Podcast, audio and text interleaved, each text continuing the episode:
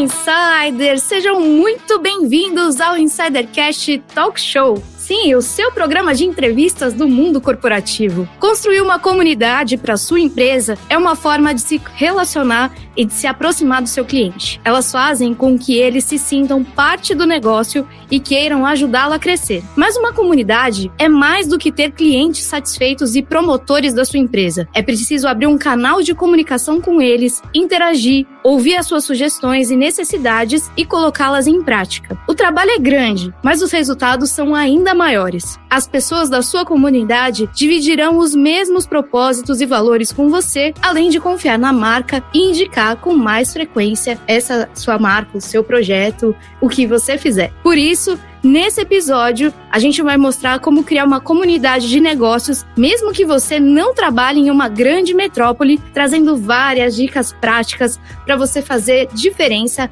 e aplicar desde já. Hoje a gente recebe aqui a Ludmila Rossi, que é empreendedora serial desde 2011. Ela é cofundadora do grupo MKT Virtual e das marcas do grupo, incluindo a Mocotó Filmes e Histórias, a Mucutu Consultoria e a Juice Hub, e o Tip. Lud, se eu falei alguma coisa errada, você me corrige, tá bom? Seja muito bem-vinda aqui ao Insidercast. Oiê, que prazer estar aqui. Muito obrigada pelo convite. A gente que agradece, Lud. Eu vou começar já fazendo a primeira pergunta, pra gente já aquecer os motores aqui. Quando e como você descobriu a sua paixão pelo empreendedorismo e que era possível criar uma comunidade de negócios? Você até comentou aqui com a gente no bastidor que para ser empreendedor, você precisa viver ali de ansiolítico, né?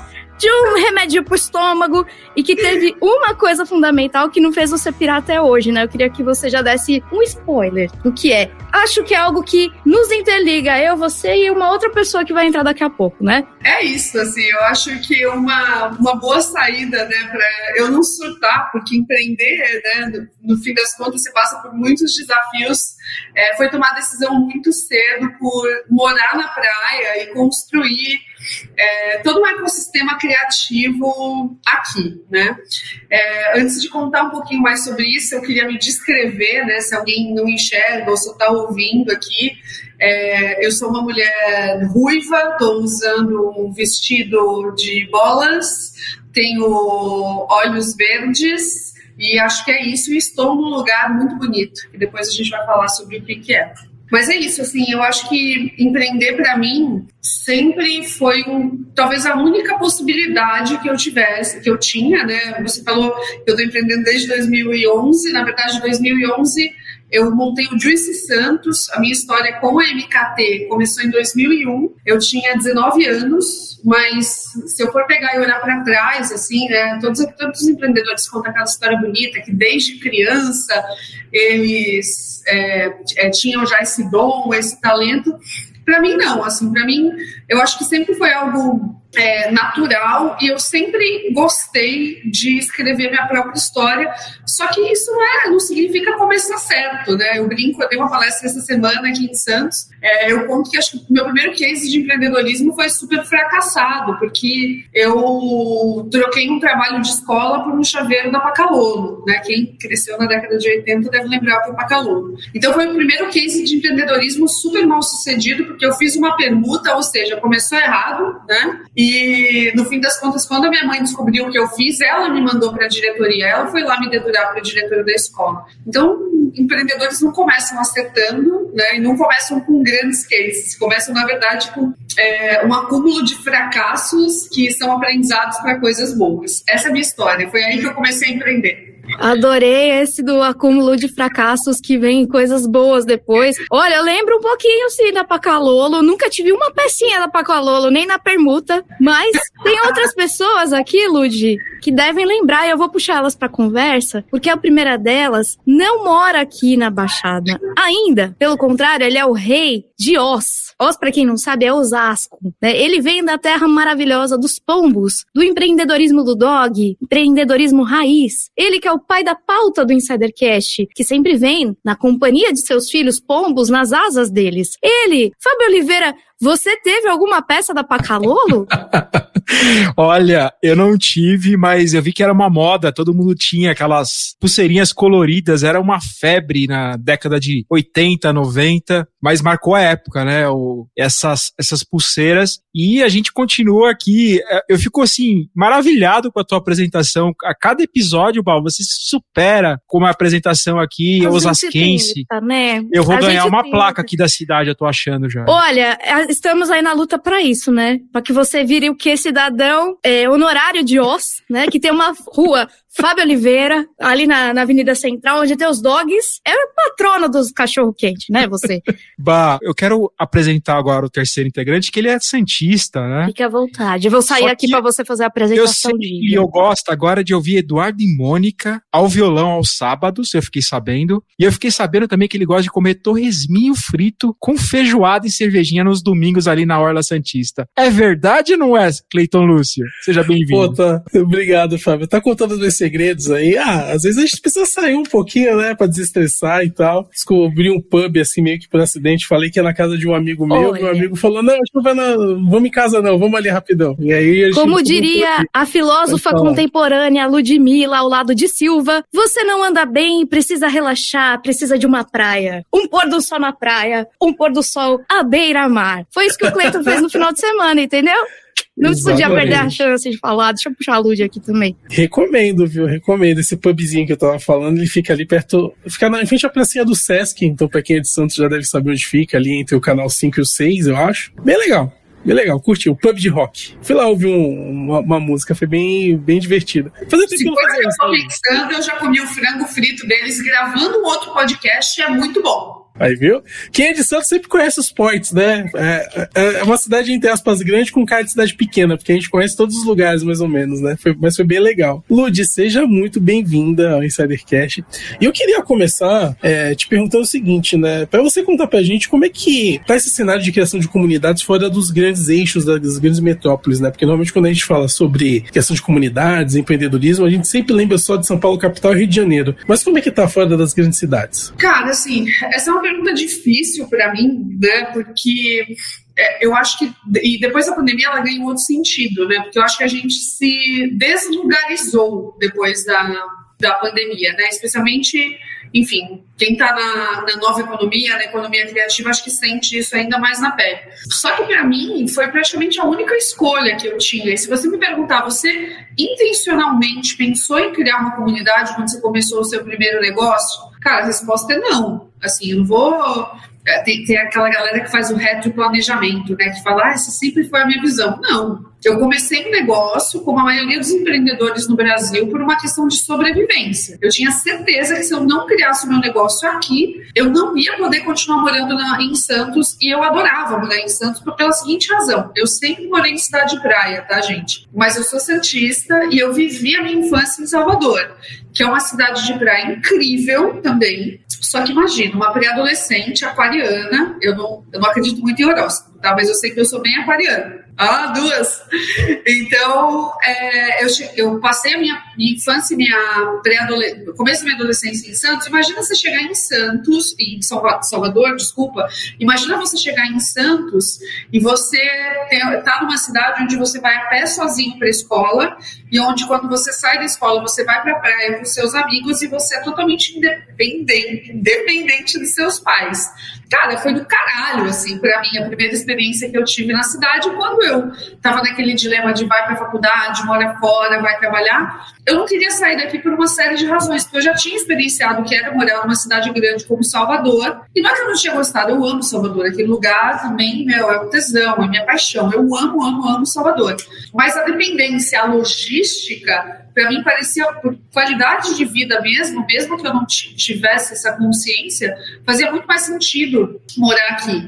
Então eu tinha certeza que para eu continuar morando aqui não seria através de uma oportunidade, porque era um mercado extremamente maturo. Assim, gente, eu tenho, eu nasci em 82, né? Então eu tenho 40 anos agora em 2022. Se você está no futuro, né, saiba que a gente está gravando aqui esse episódio de 2022 eu comecei a acessar a internet muito jovem, né, com 14 anos, em 96. E eu comecei a entender que isso podia ser um negócio também muito jovem, porque com 16 anos de idade eu passava a mão na lista telefônica e saía ligando, prospectando clientes que quando chegavam lá para fazer uma reunião, eu estava fazendo uma reunião com uma criança, que no caso era eu, uma menina de 16 anos de idade.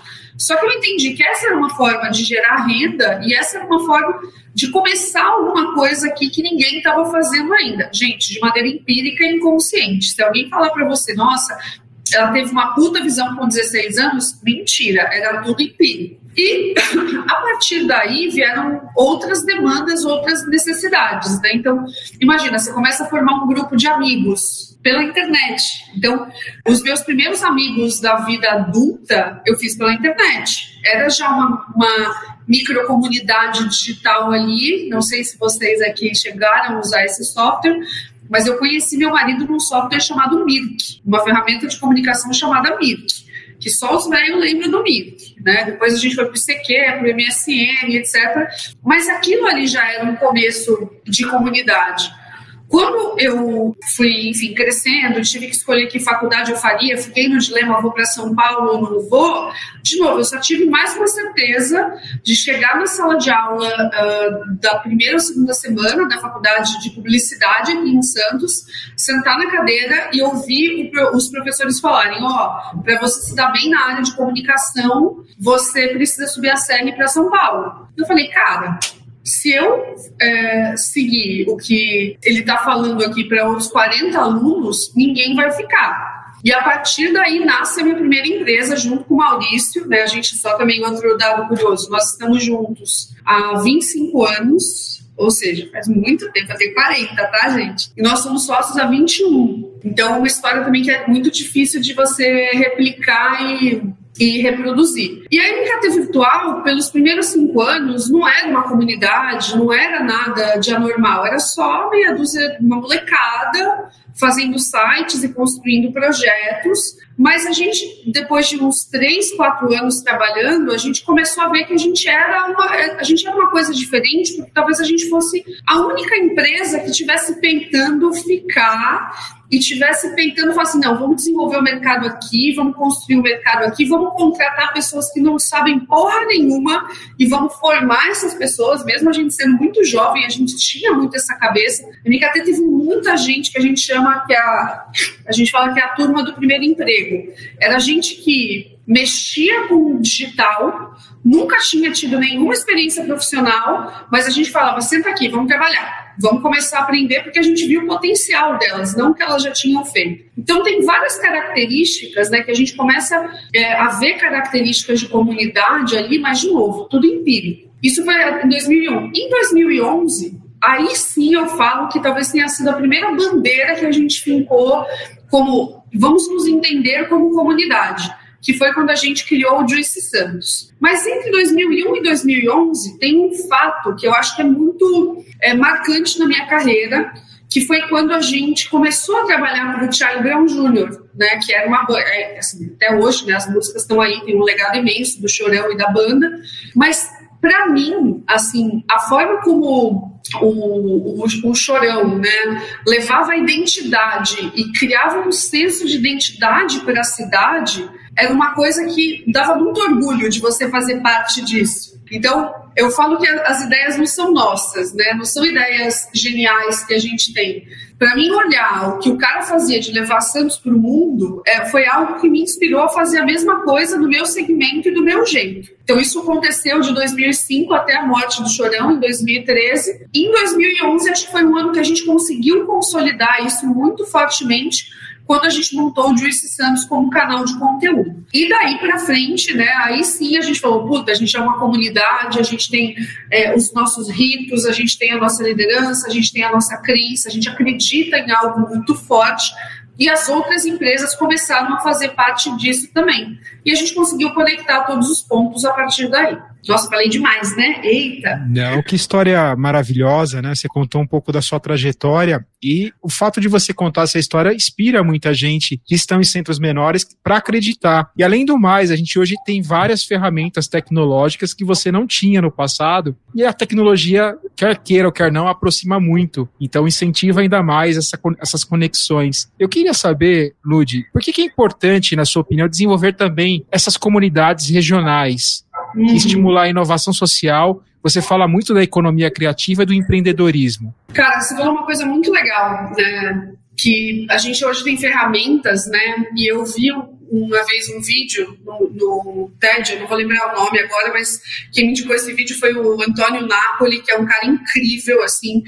E esse vídeo me fez cair na realidade, porque o palestrante do TED fala que a nossa próxima, a nossas, as nossas próximas barreiras, elas não são geográficas. As nossas próximas barreiras são a conectividade. Né? Então, a, a, barreira é a conectividade, de fato, né? que, assim, graças a Deus, a gente está evoluindo exponencialmente tal. Quando a gente começou em 2001, pensar em trabalhar para outros mercados era uma coisa muito corajosa. A gente ficou quatro anos né, trabalhando para o mercado local até criar uma coragem de trabalhar para um mercado maior que é o mercado de São Paulo. Então, eu sempre falei em inverter o eixo. Eu, isso foi uma frase que eu sempre usei, mesmo novinha, cabacinha ali e tal, eu usava essa frase. A gente tem que inverter o eixo. A gente tem que, em vez dessa galera ir para lá, exportar talento, vamos trazer o dinheiro para cá, vamos pagar imposto aqui, vamos fomentar a economia aqui e vamos deixar os talentos aqui. Por quê? Santos é muito perto de São Paulo. E ao mesmo tempo que isso é uma dádiva, é incrível. É, isso leva também a uma exportação de talentos né, muito mais fácil do que uma cidade que está um pouquinho mais distante. Então, apesar da gente ter uma serra no meio, até antes da pandemia, gente, o, o dado que eu tenho aqui é que eram 20 mil pessoas entrando todos os dias numa porra de um fretado, passando uma hora e meia é, para subir e chegar no ponto de trabalho e, com sorte, uma hora e meia para voltar, né? Porque a gente nunca. Todo mundo balançou a cabeça, porque todo mundo tem uma história da Anchieta, né? Assim, todo mundo tem uma história da Anchieta. Então, é, é, ver esse êxodo, né? Ver essa perda é, de talentos, assim, sempre me incomodou muito. Não é porque é errado, é porque, na verdade, a cidade deixa de exercer todo o seu potencial, né? E por que, que eu bato tanto na questão uh, da economia criativa e do empreendedorismo? Porque, cara, Santos é uma cidade que fala, ah, não, a gente é o maior porto da América Latina, a gente é fodão, há, sei lá, não sei quantas décadas, mas, assim, parece que a, a gente tem uma narrativa única da cidade, né? É os pais falando para os filhos, vai, ou vai fazer concurso público ou vai trabalhar no Porto de Santos. Eu, eu falo que é o perigo da, da narrativa única, né? E, cara, eu sou esse bicho, assim, concurso público nem fudendo e, cara, trabalhar numa indústria que não, nunca me, me encantou, é, para mim não fazia sentido nenhum. Então, qual era a minha oportunidade, né? E, e não dá para falar que em 2001, quando a gente começou a MKT Virtual, eu, a gente falava de economia criativa, porque eu acho que esse termo até foi cunhado em 2009, 2010 na Austrália, uma parada assim. Londres depois virou pioneira nesse sentido, mas economia criativa é uma coisa, sei lá, de, do, de 2010 para frente, assim, né, fortalecida. A gente começou o nosso primeiro negócio em 2001. Então, a gente estava fazendo economia criativa, a gente estava fazendo inovação, a gente estava é, trabalhando com digital, né, antes disso ser algo maduro, digamos assim. E isso, para mim, a, a, relação com a cidade foi uma consciência que eu tomei muito tempo depois. Para mim, a importância disso é quanto mais talentos você mantém né, num, num, ecossistema é, próprio de cidade, mais, mais riqueza, mais desenvolvimento é, social e econômico você vai ter. Se você vir uma cidade exportadora de talentos, como Santos foi e ainda é, né?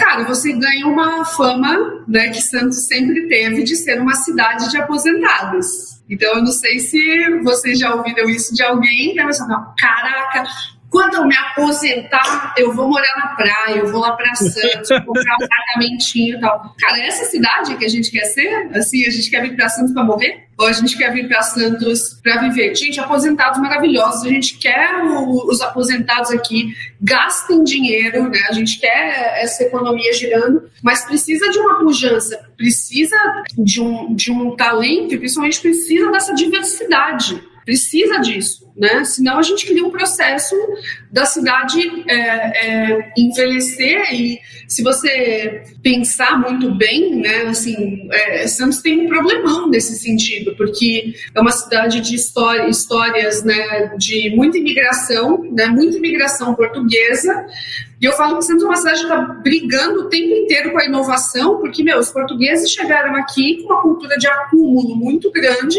Os portugueses, né, mais abastado, tem 20, 30 imóveis, quando você imobiliza as coisas, o que, que você faz com o dinheiro? Você imobiliza.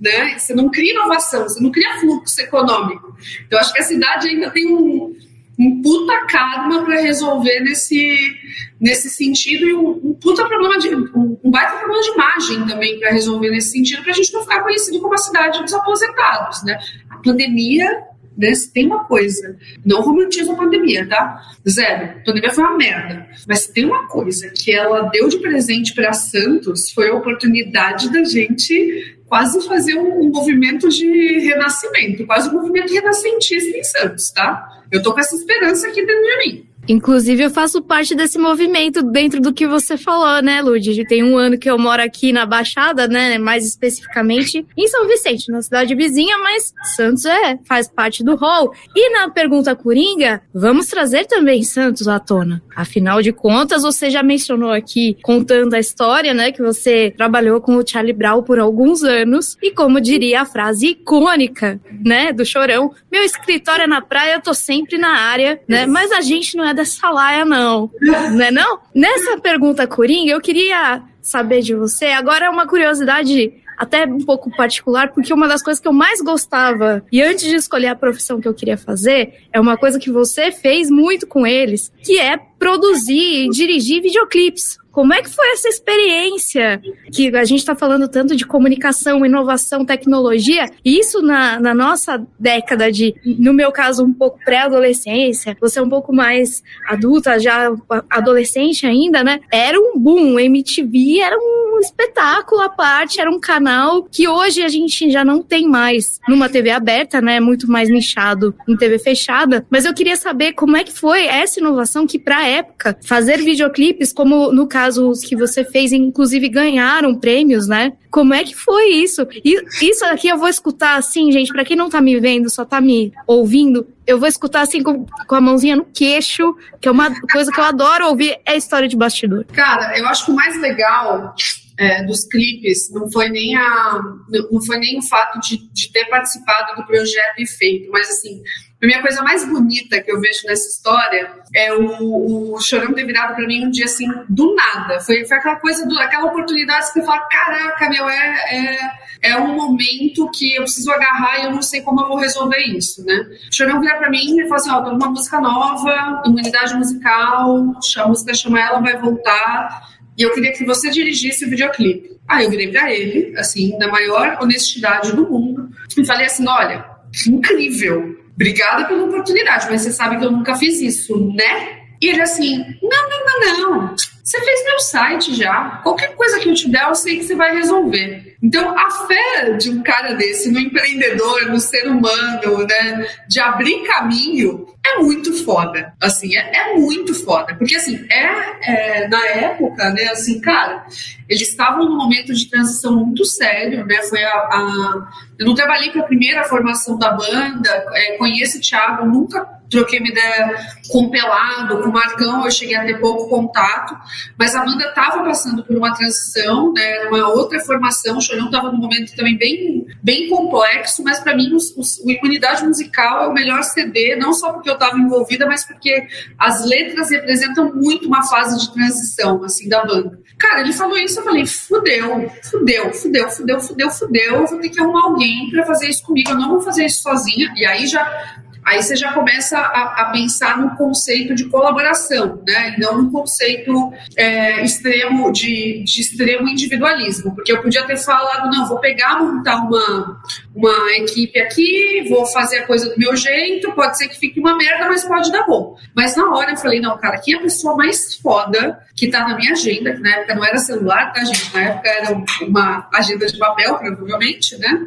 Que tá na minha agenda, que eu posso ligar e posso pedir ajuda e posso dividir o, o projeto desse. E o cara, ninguém menos do que é, Afonso Boiar, estava na minha agenda. O Afonso Poiar é um cara que hoje ele, ele recentemente, recentemente não, faz um, um, ano e pouquinho, talvez um pouco mais, dirigiu é, aquele seriado Ilha de Ferro da Globo, ele já dirigiu Anthony Hopkins, ele fez um puta filme do ponto de vista de artes visuais é, para o cinema brasileiro, que foi o Dois Coelhos. Enfim, o Afonso puta cineasta, só que na época ele não era o Afonso Boiar, na época ele era um talento que vivia de publicidade também, e eu tinha feito um site para ele. E aí eu lembrei dele e falei, meu, eu vou ligar para esse cara, vou meter a louca e vou falar que eu tenho um, um, desafio na mão, e eu quero que ele divida esse desafio comigo, porque eu, na verdade, vou me posicionar como um aprendiz, né? Eu tô ali co-dirigindo com ele, eu sei como fazer determinadas coisas, por exemplo, eu sei como lidar com o chorão, eu sei coisas que ele gosta, eu sei qual é o caminho criativo que a gente tem que seguir, mas do ponto de vista técnico, eu preciso de alguém para conduzir. E aí, o, o Afonso, ele já estava no patamar, a empresa dele já era uma empresa maior que a minha, e eu nunca esqueço que ele me chamou para almoçar no Armani Café, no Shopping Guatemi, em São Paulo. E eu falei, fudeu, se ele não pagar essa conta, eu tô fudida, eu tô fudida. E lá fui eu, assim, né, tipo, na humildade, eu falei, Afonso, deixa eu te falar uma coisa, o senhor me chamou para dirigir um videoclipe. E assim, cara, tem que ser com você. Se você topar, eu vou ficar muito feliz. Tem essa grana, metade fica para você, metade fica para mim. A gente aloca as nossas equipes, papapá. E assim foi feito. Então, ele pagou a conta, tá? Então, no fim das contas, graças a Deus, eu consegui sair do shopping liberada. Mas a gente dividiu esse projeto e anos depois é, o, Afonso estava começando a fazer é, alguns clipes, só que para bandas que não eram tão estouradas quanto o Charlie Brown, mas já eram relevantes, Angra, é, Angra Majorestiano, que na época bombava também. E uma pessoa que trabalhava com ele uns, há uns anos atrás me confidenciou que um dos sonhos do Afonso também era dirigir um clipe de Charlie Brown.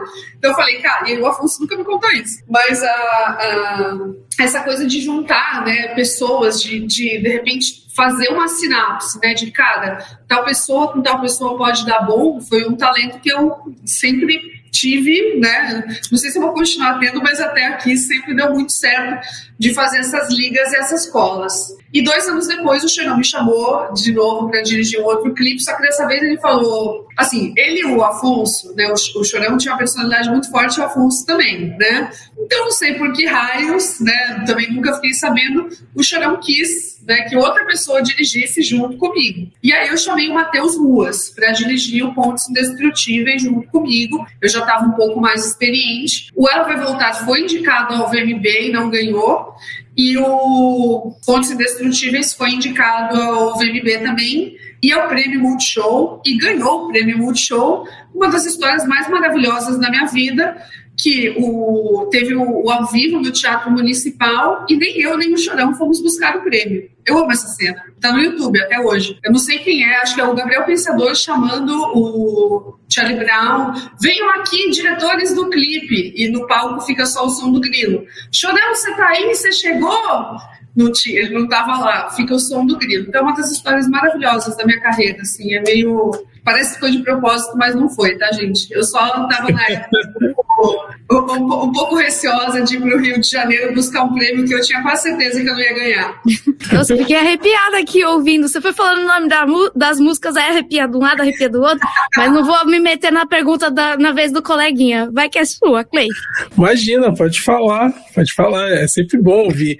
O Charlie Brown, ele marcou a cidade de Santos de uma maneira única, né? É, hum. Tinha o Chorão Skate Park aqui, eu lembro lembro que na época do, do que o Chorão tava, tava no auge mesmo, com o Charlie Brown Jr., era uma febre e tal. Ele estimulou uma geração a andar de skate, então foi um grande músico e realmente deixou um legado muito bonito na cidade. Lud, você já deu algumas pistas durante a sua história, mas eu queria te perguntar o seguinte, né? Como valorizar a economia criativa regional e gerar mais impactos nos negócios locais? E eu também queria saber como a Juice Hub tem ajudado nisso. Vamos lá, vou começar pela última pergunta, né? Porque a primeira é muito complexa de responder, né? Cara, o Juice Hub é um projeto que nasceu, né, no final aí de 2021, então ele também é um filho da pandemia, né? Assim, ele, é, esse movimento da galera migrar para cá, é, eu acho que eu percebi muito cedo, né? E eu fui impactada muito cedo por muita gente fazendo isso e essa vontade, né, de na verdade, acho que é esse entendimento né, do que é, é, o mercado e do que eu imagino que vai ser o mercado é, daqui para frente. Eu não, sou futurologista, não estou aqui fazendo mapeamento de tendência, pelo amor de Deus, tá, gente? Mas eu imagino um mercado muito mais. É, é essas histórias que eu contei, né? Putz, eu me juntei com uma produtora para fazer um, um, projeto, depois me juntei com uma produtora para fazer outro. Eu imagino que isso seja. vai ser cada vez mais frequente e cada vez mais natural, né? A gente tinha muita essa essência, né? Acho que até o final de 2010, talvez, né? Acho que o mercado operava muito assim, não, porque fulano é meu concorrente, porque a gente tem que entrar no jogo para tirar o concorrente do, da jogada. E eu acho que o Juice Hub é uma resposta é, meio para isso, sabe? Acho que não dá mais para a gente pensar em, em des, né? Acho que a gente tem que pensar em co. Né? Então, como a gente cocria, como a gente desenvolve coisas é, em conjunto, como a gente faz parcerias e acordos operacionais que não necessariamente envolvem eu tenho um time gigantesco. Hoje meu time na RKT é um time grande, né? Um time que passa de 45 pessoas, né? Então é bastante gente. Agora eu não sei se esse é o futuro das empresas né, do, do porte da minha, né? Assim, de putz, vamos sair contratando 45, 100, 200 pessoas, né? Eu acredito muito mais em você ter células de trabalho. E eu acredito que o mercado audiovisual, né? Que é um mercado que a gente faz parte de uma certa maneira, já opera muito bem assim, já trabalha assim há muito tempo. Então, acho que o Juice Hub é uma resposta para isso. Né? Como eu posso botar várias pessoas que às vezes têm, é, trabalham no mesmo segmento para trabalhar no mesmo ambiente, para trocar boas práticas e, às vezes, para trabalhar em conjunto em projetos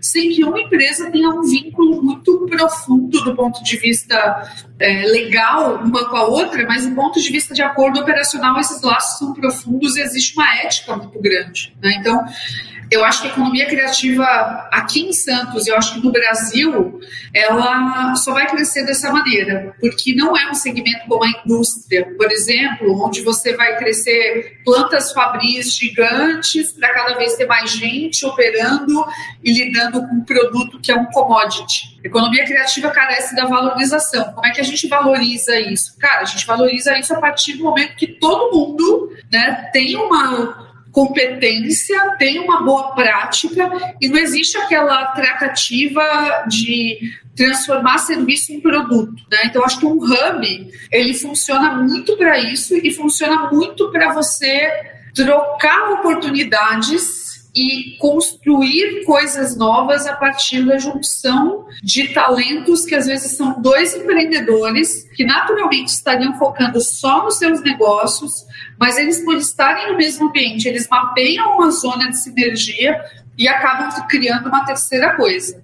O Juice Hub tem, vai fazer logo mais aí cinco meses. Eu já vi isso acontecer pelo menos cinco vezes aqui dentro que eu vi, né? Fora as coisas que eu não vi e eu não não mapeei. Então eu acredito muito nisso. Acho que um hub, um hub, um hub de inovação, né, um, um ambiente compartilhado, né, porque hoje a gente está numa fase ainda onde o ambiente compartilhado ele está 100% operacional e o hub de inovação é uma coisa que ainda está no começo da história. É, o ambiente compartilhado para mim ele favorece isso totalmente. Ele elimina os intermediários e ele já resolve coisas que, por lógica, se a gente ficar só no digital, a gente demora um, um ou dois dias a mais para resolver. Por exemplo, fotógrafos. A gente tem dois fotógrafos aqui. Hoje eu estou passando aqui e falo assim, pô, eu já indiquei ela para fulano digital que é meu cliente. Na boa, se você estivesse no digital, ser assim, ah, me passa o contato da fulana, e aí passa o contato da fulana. Até o cliente entrar em contato com a pessoa, você tem um ciclo e uma janela de oportunidade que ela é muito mais fechadinha. Aqui parece que você está escancarando janelas de oportunidade o tempo inteiro. E isso é desenvolvimento econômico. E isso é desenvolvimento social também. É, é, às vezes eu falo coisas aqui, eu estou em reunião, estou tomando café, falo assim, porra, Luz, tu me falou tal coisa tal dia, eu fiquei com aquilo na cabeça, eu fui pesquisar, porra, eu tive uma outra ideia baseada nisso. Então, esse tipo de coisa, que é o que eu chamo de invisível, né? Eu falo que a minha carreira começa como designer gráfica, mas hoje eu falo que o meu principal papel é desenhar o invisível. Eu estou o tempo inteiro aqui desenhando invisível, tentando formar essas redes, tentando apresentar gente que não se conhece, tentando apresentar aqui gente, gente que eu falo assim, puta que pariu, como é que vocês não se conhecem ainda, gente? E, e, e fazer com que essas pessoas, não precisa ser amanhã, mas que daqui a um, dois meses consigam fazer alguma coisa juntas. Eu acho que o, o Hub favorece a gente tirar a coisa do nosso ego, né, do nosso negócio, do nosso foco né, apenas individual para a gente pensar de uma maneira mais sistêmica. Você foi falando, a gente foi lembrando aqui, né? A gente, a nossa mentalidade também vai muito nessa linha. A gente é um bebê ainda aqui no, no Insidercast, a gente tem pouco mais, um ano e meio, para quase praticamente um ano e meio, mas a gente já tem conectado, a gente já fez quase 300 entrevistas aqui nesse podcast, né, nesse talk show. E a gente já conectou pessoas para fazerem negócios, assim, é uma coisa que dá tanta vontade de você ver acontecer quando você conecta esses dois elos e é tão gostoso quando você enxerga as oportunidades e pode ajudar dois elos se juntar e potencializar os trabalhos que quando você falou foi, foi muito em linha do que a gente realmente imagina. E o hub que vocês montaram em Santos, eu imagino que, que você consegue ter ainda mais essa potência, porque você tem as pessoas presencialmente aí trabalhando uma do lado da outra. Eu lembro que eu fiz um trabalho muito forte no Impact Hub em Pinheiros, em São Paulo. E eu via quantos negócios eram gerados ali. De uma pessoa estar tá do lado, ela ouve uma pessoa falando, conversando. Poxa, você faz isso? Eu não sabia. Vamos fazer um, vamos fazer isso. As parcerias nascem dessa forma, né? Das conexões. E assim, a gente tem tanta tecnologia assim, mas ainda nada substitui o presencial e o olho no olho. E tem uma coisa, Fábio, que eu queria comentar em relação a isso que você falou, que foi um conceito que eu, eu encontrei enquanto estava concebendo o projeto do Juicy Hub. O Impact Hub, sem dúvida, foi uma referência para mim, especialmente de Floripa. Assim, os reportes deles são de babá, assim, eu acho incrível mesmo. Mas eu, eu, eu busquei, né? Acho que como eles começaram muito cedo, né, em 2010, eu acho que a gente teve o privilégio de começar já quando um monte de coisas já tinha explodido, acontecido, que é o que eu falo do preço, do, do preço da inovação, né? Eles pagaram um preço muito alto pela inovação. Eu que venho depois, talvez consiga aprender por uma observação de coisas incríveis e coisas não tão incríveis assim que eles fizeram. Mas eu me deparei com uma história sociológica, né? Uma teoria sociológica que para mim foi aquele momento que você fala assim, puta que pariu, como é que eu vou viver depois? Como é que eu vou desver isso? Eu não vou conseguir desver isso. Isso aqui vai me atormentar por resto da vida. Eu descobri um livro durante as minhas pesquisas para o Joyce Hub, que é um livro que se chama uh, The Great Good Place. Esse livro não tem em português, ele foi traduzido para outros idiomas, mas uh, ele não veio, infelizmente, para português. E é óbvio que eu devorei tudo que eu achava sobre o livro e depois o próprio livro. Esse livro foi escrito em 1989. Vou tentar falar rápido, tá? Porque acho que é, é uma coisa que conecta muito com o que você está falando. Esse livro foi escrito em 1989 por um sociólogo americano chamado Ray Oldenburg, que é um velhinho, né? não sei nem se ele está vivo, mas ele é um senhorzinho que escreveu esse livro numa era pré-digital. Né? Vamos lembrar que em 1989 nem nos Estados Unidos a internet era isso, né? não era um negócio tão disseminado, estava mais nos meios universitários, né? acadêmicos, e pré-pandemia, né? muito antes da pandemia. E o, o Ray Oldenburg, ele defende uma teoria que é o seguinte: o primeiro lugar é a sua casa, só que você não consegue ser 100% criativo e espontâneo na sua casa, porque existem viéses sociais muito fortes. Existe uma hierarquia pai, mãe, irmão, família, filho, que você não se desdobra, você não se desprende disso. Né? Você cresceu com esse viés e acabou. O seu trabalho, né, óbvio, a gente tem um ambiente de trabalho muito mais flexível hoje, em 1989 era outro contexto, mas uma coisa que ele fala assim, você não consegue ser 100% criativo e espontâneo no seu trabalho, porque é uma relação formal e, de novo, você tem hierarquia, você tem os, os vieses, e você não vai falar determinadas coisas na frente do seu chefe. E ele fala da importância dos terceiros lugares, que são os third places, que ele, que ele usa esse termo no livro, né, ou os inter, interstitial spaces, que são os espaços intersticiais, que ele fala, né, que são os bares, as pequenas livrarias, as lojas de bairro, os centros comunitários, que ele fala que nesses lugares, sim, as pessoas conseguem ser 100% originais, criativas e desprendidas de qualquer viés que leva né, as pessoas a, a, justamente demonstrarem a sua potência criativa em grau máximo. E aí ele conta, né, só isso já é incrível do caralho, mas ele conta a teoria, né, o outro lado da teoria, que ele fala que os Estados Unidos lutaram e fizeram um trabalho mesmo né, de eliminar os terceiros lugares Por que, que eles fizeram isso? Porque quando você elimina os terceiros lugares, você acaba desenvolvendo. Quando você tem os bairros é, comerciais separados dos subúrbios, você tem uma série de vantagens econômicas a favor do capitalismo, que é, primeiro, você tem mais estradas, com mais estradas, você tem um desenvolvimento maior de infraestrutura e você tem o desenvolvimento automobilístico. Com casas mais longes em bairros mais afastados, você tem casas maiores. Com casas maiores, você tem mais bens de consumo, você tem que atochar a casa de coisas. Com casas maiores, você tem gente ficando mais tempo dentro de casa, você precisa de mais entretenimento, que é o que o mercado americano faz muito bem. Com gente ficando mais tempo dentro de casa, você alimenta a indústria das ansiedades, que vão de ansiolíticos, pílulas, livros de autoajuda, a puta que pariu. E com, é, essa, com, com, essa alimentação dessas indústrias de ansiedades, você cria pessoas mais suscetíveis a acreditarem em mitos. Ele usa, não é polêmica, tá, gente, pelo amor de Deus, mas ele usa a palavra mitos. Então, ele explica o quanto é, é, um movimento de controle quando você não tem pessoas se encontrando em lugares onde elas podem ser totalmente criativas e espontâneas e as cidades, quando você tem muitos é, third places, terceiros lugares nas cidades, você gera cidades mais criativas e democráticas e economicamente frutíferas. Então, depois que eu conheci essa teoria, eu falei, cara, eu entendi o que eu vou fazer aqui, né? Porque ele fala que as revoluções humanas aconteceram por causa dos terceiros lugares.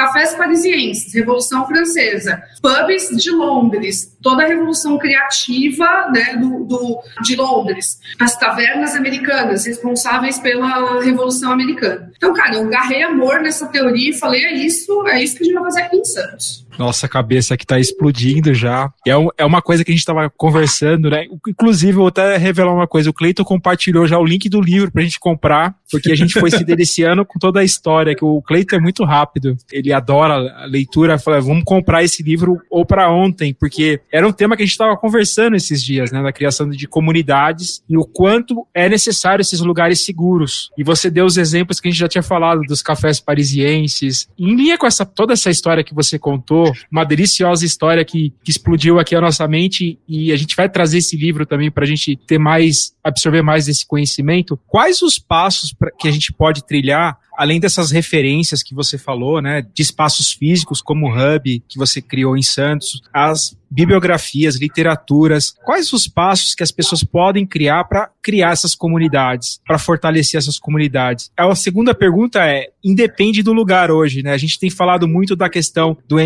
Anywhere Office, né? Trabalho uhum. em qualquer lugar. Você também acredita nessa, nessa linha? Cara, eu super acredito, né? Assim, eu, eu não tenho hoje, né? Eu pessoalmente, né? A vontade de, às vezes dá raiva, dá, mas de sair do Brasil, mas eu tenho muita vontade de passar alguns meses fora experienciando outros lugares, né? Então, eu de fato acredito nisso. A MKT ela virou uma empresa remote first, depois da pandemia. A gente não era isso, a gente virou isso depois da pandemia, porque a gente, a gente era mais um que achava que não dava e viu que dá. E o Juice Hub é um benefício corporativo para os colaboradores do MKT, tá? Só para também vocês entenderem como as outras empresas se contextualizaram, porque a gente de fato acredita, acredita nisso. E assim, na economia criativa, se a gente não. Estou falando do meu segmento, eu sei que nem todos os segmentos é possível a gente pensar dessa maneira. Mas se a gente não trabalha na base de confiança, fudeu. E Anywhere Office e trabalho remoto e, enfim, todos, todas as, as, novas relações de trabalho que a gente quer ter, elas têm como base a palavra confiança. Né? A gente tem que sair né, do, do lugar onde a gente tinha é, um controle da área, da era industrial e escritórios que pareciam salinhas de pré-primário. São duas coisas que não conversam, né? Então, assim, que legal, a gente tem ping-pong, a gente tem é, parede colorida, a gente tem cadeira confortável, mas o comportamento das pessoas ainda está ligado à era industrial. Então, acho que o Anywhere, Office, né, ele tem muito a ver com uma, com uma nova relação de trabalho com as pessoas, que está todo mundo aprendendo, a gente está aprendendo, mas que a gente não deveria, né, especialmente estando na, na área de economia criativa, ser tão resistente a testar modelos. O que, que eu vejo? A gente precisa contratar melhor, né? a gente precisa contratar pessoas onde a gente sinta essa confiança para que que o Anywhere Office não seja um inferno na vida do gestor e do colaborador. Né? Então, a base da relação é confiança. Tem menos a ver com o espaço físico e mais a ver com as relações humanas. Sobre, não sei se eu respondi sua pergunta, mas sobre a pergunta de é, da questão das comunidades, para mim, eu acho que quem quiser hoje olhar a comunidade e aprender, e eu também estou aprendendo, tá? Não estou aqui, vai, estou me posicionando como expert em criação de comunidade, não é isso, assim, nem, nem de longe eu quero estar aqui nesse, nesse papel, mas um dos melhores conteúdos que eu já vi sobre isso é o livro do Patrick Hanlon, tem o TED também, quem quiser assistir, é, que é o Primal Branding. Não sei se vocês já ouviram falar desse, desse cara e desse livro, mas, cara, o cara fala basicamente né, que você tem alguns passos para você criar uma comunidade. E aí eu posso até fazer um exercício aqui de algumas coisas com o Juice Hub que eu sei responder de cara. Né? Primeiro, a questão da história da fundação. Você construir uma comunidade tem que estar muito claro por que você começou aquilo. Ah, muita gente, quando você pergunta assim, ah, mas qual? Eu nem gosto dessa palavra, tá? Mas qual é o seu propósito? As pessoas não sabem responder. Mas se você pergunta por que, que elas começaram, elas sabem responder claramente. Então, eu sei responder por que, que eu comecei. Eu comecei com uma série de negócios criativos porque eu queria desenvolver um ecossistema local porque eu não queria ir embora. É isso, eu comecei por isso. Né? É, essa, a gente pode meter storytelling, palavra bonita, etc., mas, no fundo, essa é a história de fundação. A, outra coisa é, são as crenças, né? Então, uma das crenças que a gente tem, cara, é possível você, é, você desenvolver o, o, seu ambiente local e você ter desenvolvimento econômico e social a partir de qualquer lugar. Essa é uma das nossas crenças. Outra crença que a gente tem, cara, igualdade de gênero. Essa é uma crença muito forte que a gente tem aqui dentro, é, tanto do, do, grupo, né, quanto do Juicy Hub. Tem várias outras crenças. É, a outra coisa são os ícones, né? Quais são os ícones que estão presentes o tempo inteiro, né? O McDonald's tem lá o Arcos Dourado. Você tá em qualquer lugar, você vê lá a porra do M, você vai saber que é o McDonald's. Mas você tem vários outros ícones né, que podem ser trabalhados. O Juice tem uma laranja com quatro gominhos, que é esse leão que está aqui atrás de mim. Mas tem outros ícones também que a gente trabalha na nossa comunicação. A outra coisa são os rituais, né? Que, é, que repetição você faz, né?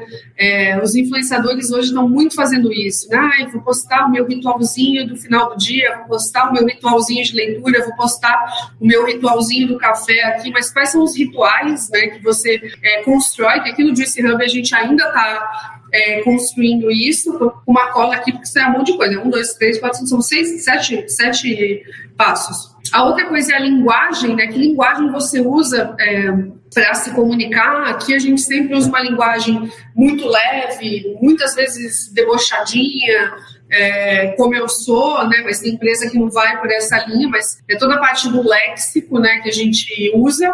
A outra coisa que são muito importantes para as comunidades, as pessoas reclamam dessas coisas, são os haters, né? Ou não necessariamente são pessoas que odeiam, mas são as pessoas descrentes, são as pessoas que falam: que tu vai alugar uma laje desse tamanho em plena pandemia, você é louca. Eu adoro quando me falam que eu sou louca. É, beleza, eu sou mesmo. E aí? Ou, como diria o Chorão, né, eu não vim para me explicar, eu vim para confundir, né, assim, porque, porque é isso. Então, você precisa dessas pessoas que não acreditam na sua ideia para formar uma comunidade. Elas são é, muito importantes. E você tem um líder, né? Toda comunidade precisa de um líder que não é necessariamente aquela pessoa, exemplo, né, sereno, imaculado da liderança, mas assim, por que, que eu me identifico com aquela pessoa? Que o líder está muito, é, tá muito ligado à história da fundação do, do, do, do negócio da comunidade também. Então, assim, para mim, esse é o básico hoje quando a gente quer pensar numa, numa construção de comunidade, né? Você tem que olhar para a sua própria história e ligar os pontos. Essa é uma outra fala que eu gosto muito, né, do, do Steve Jobs, né, que você não fica, ah, não vou, não, eu não vou construir uma comunidade olhando para frente, né? Eu sempre tenho que construir uma comunidade ligando os pontos e olhando para trás, né? O que que eu criei, por que que eu comecei, por que que eu tenho aqueles rituais, Por que, que algumas pessoas me odeiam? É importante responder essas perguntas na, na criação da comunidade. Eu tenho haters que odeiam o fato de eu ser uma mulher que representa uma outra coisa, que talvez aqui em Santos, gente, assim, o, o eu falo que em Santos você tem um, um, uma coisa esquisita, que cara, o, o, empreendedorismo feminino, assim, de poder no sentido de sentar em mesas, né, que tem gente de muito dinheiro, esse poder não está na mão das mulheres, esse poder está na mão dos homens. E não é uma rivalidade, mas é porque esse espaço nunca foi, pelo menos aqui, numa cidade, numa cidade tão grande, ocupado por mulheres, né? E tem gente que odeia isso. Assim, tem gente que não gosta de mim porque eu sou realmente incômodo. Eu sou a pessoa que levanta a mão na reunião e fala assim, então, mas só tem eu de mulher aqui mesmo? Vocês juram? E isso é parte da construção de uma comunidade, entendeu? Tem um monte de, de mulher que olha para mim e fala assim, pô, talvez seja possível, né? E se eu não existisse, elas falariam, ah, não, tá bom, meu lugar na sociedade é esse aqui mesmo. Então eu vejo dessa, dessa maneira. Santos ainda tem um, algumas características dos anos 30, 40, viu? Eu reparo isso também. Uma delas você acabou de citar. Tem muito difícil você ver uma mulher numa roda de empreendedores em Santos, infelizmente. Isso tem que mudar, né? Eu acho que é pro bem da cidade pro bem da comunidade no geral, porque quanto mais gente empreendendo e quanto mais diversos são os empreendedores, mais negócios surgem. É inevitável isso, né? A gente aqui no Insidercast fala muito sobre que diversidade e inclusão dá dinheiro. Não é um discurso bonito. Dá dinheiro porque pessoas diversas geram ideias diversas que geram negócios diversos. Ah, Nilde, eu acho, eu acho que esse episódio foi muito legal, né? Porque você foi falando várias coisas que eu muito me identifico sobre os cafés parisienses, né? Eu sempre uso esse exemplo, assim, quando a gente tá conversando com algum prospect, alguma pessoa. A gente tem interesse em fazer negócios porque realmente a gente se vê hoje como um lugar comum onde pessoas podem vir, expressar suas ideias, a gente dá um palco para elas expressarem e depois a gente se conecta como amigo dessas pessoas realmente porque a gente gosta de chamar pessoas que que a gente acha que são interessantes e que a gente vai ter em conexão. E foi muito legal esse papo. Queria te fazer uma pergunta agora mais inspiracional, que a gente costuma sempre fazer para os nossos entrevistados, que é ligada a desafios, né? Você falou de alguns desafios que você passou durante a sua trajetória, mas eu queria saber quais foram os principais desafios pessoais ou profissionais que você passou ao lado do seu sócio, que também é o seu marido. Você poderia contar uma história pra gente? Cara, tem várias, né? Assim, Puta, eu acho que a gente sempre sofreu muito com a falta de capital, né? Isso é um fato. Ser empreendedor independente, começar assim girar a roda do próprio com o carro andando, assim, acho que esse desafio é recorrente, né? Não é que eu estou há 21 anos empreendendo e ele deixou de existir, ele existe, né? Especialmente quando você quer inovar, esse desafio sempre sempre vai ter uma coisa é, não indo tão bem para outra poder acontecer, né? Acho que essa base aí, muitas vezes, de negócios que é, se autofinanciam, né? Não, não tem investidores, etc. Cara, eu acho que a gente passou por muitas coisas juntos, assim, né? De, de erros que a gente cometeu juntos, de, é, enfim, coisas que é, é, aconteceram por decisões externas que não foram nossas. Acho que a gente passou dois, entre 2011, né, 2012 a gente passou por momentos muito complicados, porque em 2011 eu tive câncer, em 2012 meu pai faleceu meses depois, né? E putz, sempre um tem que segurar a onda do outro para o negócio não não desandar, porque o, a, a, empresa continua e a vida também, né? Assim, não, não, é porque você teve uma perda gigante ou um problemão de saúde que o negócio parou. Os clientes continuaram ligando, as pessoas continuaram entrando na empresa, as pessoas continuaram pedindo demissão, a vida segue, né? Assim, é, e a gente passou por muitas coisas assim juntos assim, a, a, tomada de decisão aqui no Juice Hub, eu acho que foi o último desafio é, foda, assim, que a gente passou, a gente está passando, né, na verdade, é, juntos, né, porque foi tomar uma decisão maluca num momento totalmente instável, onde todo mundo estava com medo, segurando, e eu e o Mike falando, vamos, cara, é a hora, tem que dar um salto. A, a, gente tem perfis muito diferentes que, no fim das contas, acabam se equilibrando muito bem, né, então, eu acho que o, um dos grandes desafios é conseguir né, sempre. É, eu, eu, eu, brinco que a gente está fazendo kitesurfing o tempo inteiro, né? Eu sou a, a, a, a, vela lá, né? O negócio que puxa, e o Maurício é a prancha ali que está dando, não, calma, vamos por aqui, vamos por ali. Então, acho que foram esses desafios, assim. Foram muitos, assim, gente. 21 anos juntos, né? Foram muitos, mas a gente, graças a Deus, a gente é muito diferente. É por isso que a gente não tem é, rupturas. É, a, a grande riqueza está nas diferenças, né, de ideias, de pensamentos, é isso que faz o sucesso e foi muito legal saber um pouco desses seus desafios profissionais, pessoais e desafios que continuam. A gente tem que criar o caos, a gente tem que criar os desafios também pra gente crescer. Sem, sem desafio e caos a gente não cresce. A gente tem um episódio aqui no Insidercast que a gente entrevistou a Leila Navarro, que é uma das principais palestrantes do Brasil. Ela fala justamente sobre, sobre esse tema. Convido os insiders para acompanhar esse episódio. Lud, papo tá muito bom, a gente tá se caminhando pro final, infelizmente. A gente poderia ficar aqui horas conversando, porque a hora tá voando, mas queria que você deixasse um recado final e as suas redes sociais para a gente poder acompanhar um pouco mais desse seu trabalho tão bacana em Santos e no Brasil e no mundo. Bom, vou convidar todo mundo para seguir o arroba né? Começando aí, fazendo o jabá desse lugar maravilhoso. Vou esperar vocês para um papo pessoalmente de umas 5 horas aqui, tá, gente? Por favor. O meu perfil pessoal é arroba Ludmila Rossi, estou no LinkedIn também, pode me adicionar com esse mesmo, só pela Ludmila Rossi lá.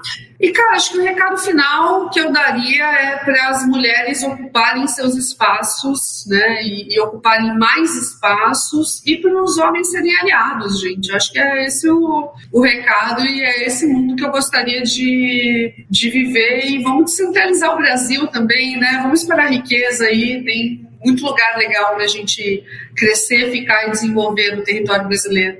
Muito obrigado, Ludmila. Esse seu recado vai muito linha aqui com o nosso propósito no Insidercast, porque a gente entende também que o consumidor, o cliente é diverso, a gente tem que ter diversidade, tem que ter mais mulheres. A gente trouxe vários episódios aqui no Insidercast para discutir essa temática do empreendedorismo feminino, da liderança feminina. A gente tem um número baixíssimo de líderes mulheres, CEOs, presidentes, membros do, do comitê executivo das empresas. Então a gente precisa estimular cada vez mais esse olhar das mulheres, que é tão importante para o mundo dos negócios e, por que não, também para a criação das comunidades, que foi o tema central aqui desse Insider que trouxe vários insights muito legais. É um episódio assim obrigatório. Eu vou querer ouvir de novo para aprender mais sobre esse tema. Muito obrigado, insiders. Muito obrigado Bar Rodrigues e muito obrigado, Cleiton Lúcio, o Santista que gosta de ouvir Eduardo e Mônica aos sábados ao violão. Tô sentindo que eu vou ouvir isso muito ainda, hein? Vou sofrer bullying aqui. Ai, ai. Obrigado, Fábio. Bah, muito obrigado. Lud, muito obrigado pelos ensinamentos. Realmente, como o Fábio disse, é um episódio pra gente ver, rever, ouvir e anotar, principalmente, os insights que foram surgindo, porque realmente a gente aqui no Insidercast, a gente quer ser também uma comunidade para as pessoas se sentirem seguras, né? Porque assim, o meu insight final seria esse, né? É, bons lugares precisam realmente existir, aonde as pessoas se sintam seguras para serem criativas e criarem soluções para a sociedade. E se você, insider, está incomodado porque você não consegue achar esses lugares, eu te faço um desafio. Por que não você ser um criador desse lugar comum? Ouça, assista, faça suas anotações e mão à massa, mãos à obra. E você vai ver que em pouco tempo, provavelmente, você vai ser um criador de comunidade. E comunidades precisam existir sim comunidades de empreendedores, porque o Brasil é um país muito grande e a gente não pode ficar dependente do eixo Rio-São Paulo. Tem muito dinheiro aí, muitas oportunidades e muitos negócios que devem ser criados, sim. Então, muito obrigado, insiders, e Bah, é com você. Obrigada, Cleiton. Obrigada, Fá. Cleiton tá até rouco, acho que tava cantando o Eduardo e Mônica antes de entrar aqui. Tava num karaokê com Dona Neide, que adora um karaokê, por sinal, né? Mas brincadeiras à parte, eu acho que esse episódio de hoje fez primeiro a gente conhecer uma pessoa que chegou até nós por causa de uma indicação. Olha o Hub aí fazendo sentido mais uma vez. Queria agradecer a Mônica Ximenes, participou aqui num episódio sobre luto, inclusive com a gente. Fica aqui a dica inclusive, para conhecer esse episódio, ouvir esse episódio, conhecer a Mônica, que é outra pessoa incrível e demonstrou muito o propósito também que o Insidercast tem, que é de conectar as pessoas, seja aqui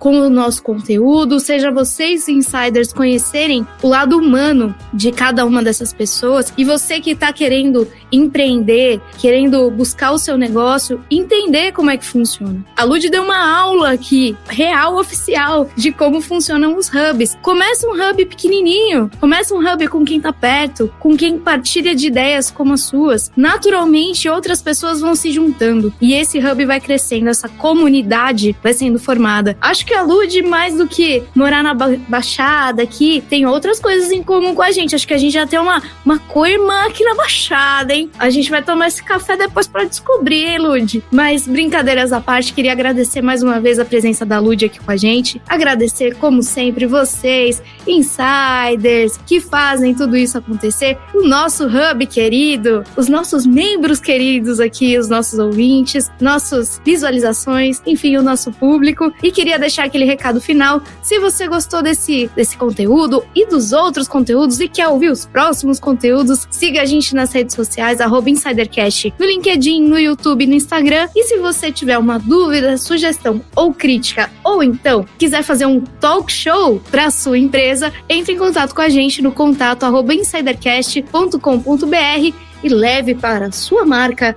esse nosso jeitinho insider de ser. Agradeço por aqui e te encontro no próximo Insidercast. Até lá!